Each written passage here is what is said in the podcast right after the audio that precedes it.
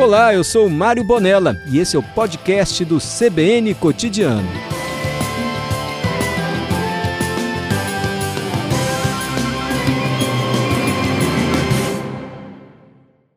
Sônia, boa tarde. Nós queremos ouvir a sua história. Tudo bem? Tudo bem, boa tarde.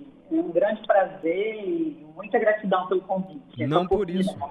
Não por isso. Sônia, conta pra gente dessa primeira expedição de volta ao mundo, essa primeira expedição marítima. Então, é, no ano vindou, no próximo ano, em 2022, o mundo vai comemorar a primeira viagem de circunnavegação da Terra, quando se descobriu realmente o tamanho da Terra, que a Terra era redonda, o tamanho, já se confiava que a Terra era redonda, mas que, era esse globo, que a Terra era um globo molhado, se podia ir navegando é, através dos continentes. Então, o mundo vai comemorar agora é, em 2022. Essa, mas, na verdade, a viagem começou em, em 1519 e terminou em 1522. Então, 500 anos em 2022. Saiu da Espanha, foi uma viagem, assim, é, capitaneada por Fernão de Magalhães. Fernão de Magalhães era um navegador português, mas ele ofereceu seus serviços à coroa espanhola, então navegou pela Espanha, sendo, sendo português, e saiu com uma esquadra de cinco caravelas, com cerca de 260 homens.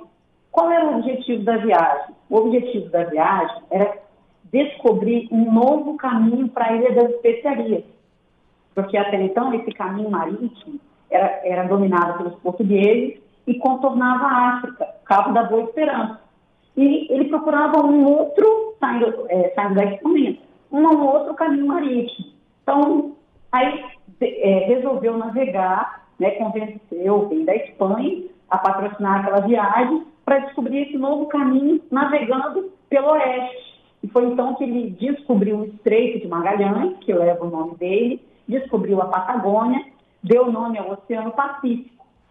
Fernão de Magalhães, ele vai, né, nessa viagem, né, que durou três anos, ele não vai completar a viagem, mas ele é consagrado porque ele planejou uma empresa sem precedentes na história do mundo.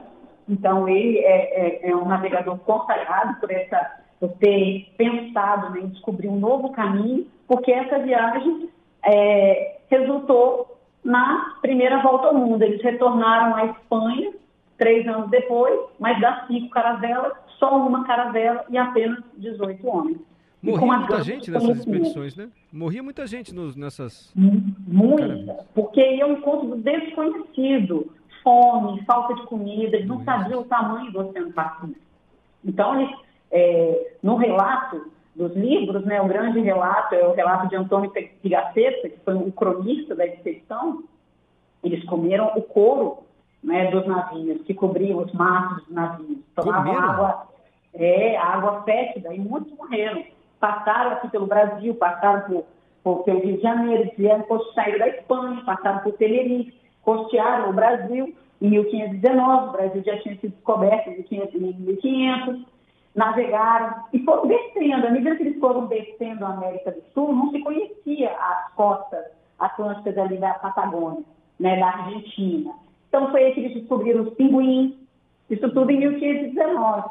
Mas, Sônia, você disse que foi a primeira expedição que comprovou que a Terra de fato era redonda, assim. É, foi a primeira Mas, a, mas já se sabia isso, porque o Brasil, por exemplo, já não tinha sido descoberto. Não, mas eles não tinham chegado, não tinham cruzado pelo ah. oeste, não tinham cruzado ali, ó, o extremo da América do Sul. Na Patagônia. Chegaram no Brasil em 1500. Mas o Estreito de Magalhães, que está ali no extremo da América do Sul, próximo da Antártica, não havia sido contornado. Então, a grande façanha de Fernão de Magalhães foi contornar o mundo por esse lado.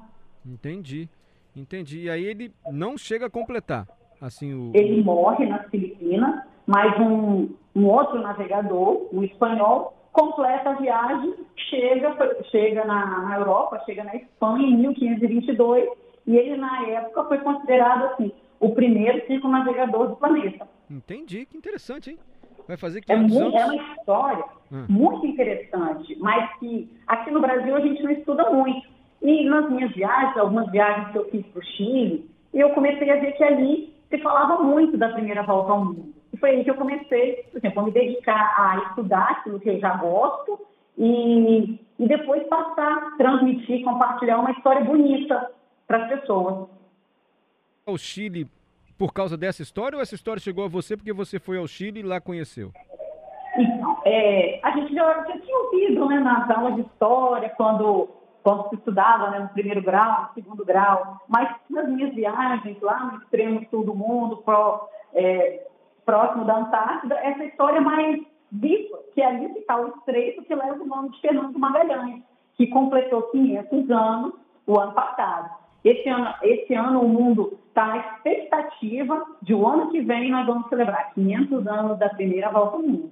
Legal. Eu vendo o seu livro aqui, você também fala de Saldanha da Gama. A gente tem um clube Saldanha da Fala. Gama. Quem foi Saldanha Fala. da Gama? Saldanha da Gama foi um grande almirante da Marinha do Brasil. E eu soube muito é, sobre esse almirante lá no Estreito de Magalhães, uma cidade chamada Punta Arenas, que é uma cidade à margem do Estreito, que liga o Oceano Pacífico ao Oceano Atlântico nessa cidade chilena chamada Punta Arenas, que fica na Patagônia. É, caminhando, eu fui é, entrevistar o maior historiador da região, Prêmio Nobel de História do Chile, e quando eu me apresentei como brasileira, a minha identidade, ele logo exclamou, Saldanha da Gama esteve aqui em 1882. Então, a referência do Brasil no estreito, naquela região ali da Patagônia, é o almirante Saldanha da Gama. E aí eu tive o prazer né, de voltar a minha pesquisa aqui para o Brasil, de fazer esses traços é, do Brasil no Estreito, né, no ano 1882, quando uma grande uma expedição que tinha interesse do imperador Dom Pedro II, ele subiu a bordo da corveta Parnaíba, junto ao almirante, por quê? Qual era o interesse científico de conduzir é, a comissão do Observatório Nacional para um evento astronômico lá no Estreito? Eles iam ver a, a, a passagem de Vênus, né, pelo disco solar. Então, o nosso, o imperador Dom Pedro II, ele era muito voltado para a ciência, para a cultura. E ele patrocinou, né, essa viagem e junto a outras importantes expedições da Alemanha, da França. E Saldanha da Gama fez muito mais. Além de conduzir o navio que levou é, o, é, o diretor do Observatório Nacional e os instrumentos, ele escreveu extensas notas de viagem, onde ele descreve a Patagônia naquela época, onde pouco se conhecia, em 1882. Ele escreveu a fauna, a flora, aspectos econômicos, populacionais, que hoje é estudado pelo, pelos chilenos. Então, Saldanha da Gama, ele constituiu, fez um conteúdo histórico de proveito né, não só para a região do Chile, da Argentina, mas também para o mundo, porque nos nas universidades é, internacionais, a gente tem esse relato de Saldanha da Gama. Sônia, e você, é, e você é apaixonada por essa região do extremo sul da América do Sul, a Patagônia? É uma das regiões mais belas, eu tenho assim um carinho, eu falo por mais de 20 viagens para essa região. 20 vezes? Mais de 20 vezes. Nossa. Sônia, agora qual é a sua profissão? Eu sou policial militar, 22 anos. Gente, como é Sou que... major da Polícia Militar. Como é que uma major da Polícia Militar se interessa tanto assim por essas histórias de navegação, Fernão de Magalhães, Saldanha da Gama? Que interesse é esse, Sônia? Você tem alguma explicação para isso?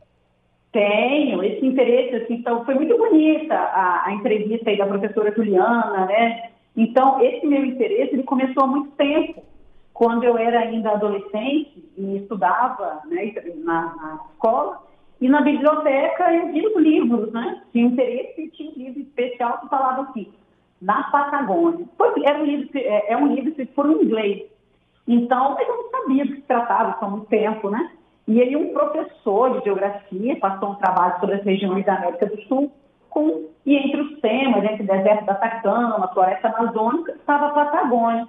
Ninguém sabia, quase, as pessoas sabiam pouco sobre a Patagônia. O próprio professor sabia pouco. Aí eu peguei esse livro, que era escrito por um, um autor inglês, e li aquele livro todo, e quando eu entrei no mundo da Patagônia, dessas expedições, aí eu me apaixonei. Um mundo muito bonito, que fala de muita coisa, fala sobre Charles Darwin, fala da caixa de pelo vai de caminha, fala sobre a, a, a fauna dos pinguins, e tem, eu descobri que tem a ver também com, com o Brasil, com a nossa marinha. Então é muito bonito. Fala sobre a Antártida, você está no caminho da Antártida. A Antártida foi um dos, dos últimos continentes, a conquista do, do Polo Sul foi uma das últimas conquistas da humanidade. O homem chegou, um, é, foi pisar um homem, em 1912, pôde pisar finalmente onde nenhum homem antes havia pisado, que é o Polo Sul na Antártida. Então a Patagônia guarda muitas histórias. Ô Sônia, que interessante ouvir você falar, apaixonada assim por essa história. Quem quiser ter acesso ao livro da policial escritora Sônia Pinheiro, No Coração de Magalhães, faz como, hein? Olha, quem quiser é, conhecer essa história, que é muito bonita, eu tenho muito interesse em partilhar, está no site da Amazon e está no site da, da editora Capixaba, uma editora, é, editora muito, muito interessante chamada Cousa. Então está no site da editora Cousa do Saulo Ribeiro, e está no site da Amazon também. Tá bom. E, muito obrigada por poder partilhar. Não há do que por que agradecer. E você resolveu escrever esse livro porque você acha que a história é bonita e deve ser compartilhada ou tem outro motivo além desse? É, esse livro foi escrito é, no ambiente de um museu naval. O objetivo de escrever esse livro era para que as pessoas que visitam esse museu, que são ingleses, são alemães, brasileiros, é, que vão ali no extremo sul do mundo, para eles entenderem a história da Patagônia. Eu comecei a escrever junto com o curador do museu chileno, porque não existe nada escrito sobre esse museu. E quando eu cheguei para visitar, só tinha uma folha de papel ofício, é, plastificada, com quatro parágrafos. Eu falei, não, eu vou escrever essa história. Eu estudei mais, e é um presente é, para o museu, para que as pessoas que visitem tenham um guia e se orientem ali e acabou crescendo porque uma pesquisa fala de muitos temas interessantes e, e, é pra, e foi um livro escrito para a família, porque quando uma coisa é interessante, a gente quer compartilhar. Então é um livro que pode ler adolescente, pode ler é, adultos, meus colegas militares estão gostando muito, mas foi escrito a princípio para quem visitasse o museu lá no fim do mundo, ali próximo da Antártida. No mas a história cresceu. Sônia Pinheiro, major da Polícia Militar do Espírito Santo, autora do livro No Coração de Magalhães, parte 1. Sinal que deve ter parte 2. Muito obrigado é. por compartilhar essa história aqui conosco, Sônia. Um abraço, agradeço muito a oportunidade. Eu que agradeço até a abordagem que você fez comigo na rua. É assim mesmo que a gente conhece as boas histórias. Obrigado, viu? É, um prazer. Muito obrigada.